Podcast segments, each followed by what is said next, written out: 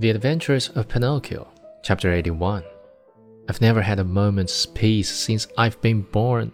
Oh dear, what will become of me? What will become of me?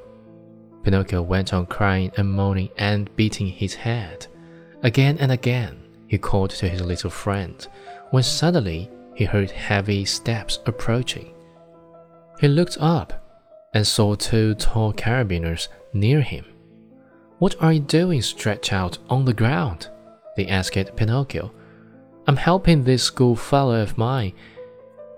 Has he fainted? I should say so, said one of the carabineers, bending to look at Eugene.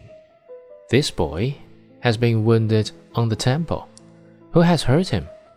Not I, stammered the marionette, who had hardly a breath left in his whole body. If it wasn't you, who was it then? Not I, repeated Pinocchio. And with what was he wounded? With this book. And the marionette picked up the arithmetic text to show it to the officer. And whose book is this? Mine. Enough. Not another word. Get up as quickly as you can and come along with us. But I. Come with us. But I am innocent. Come with us.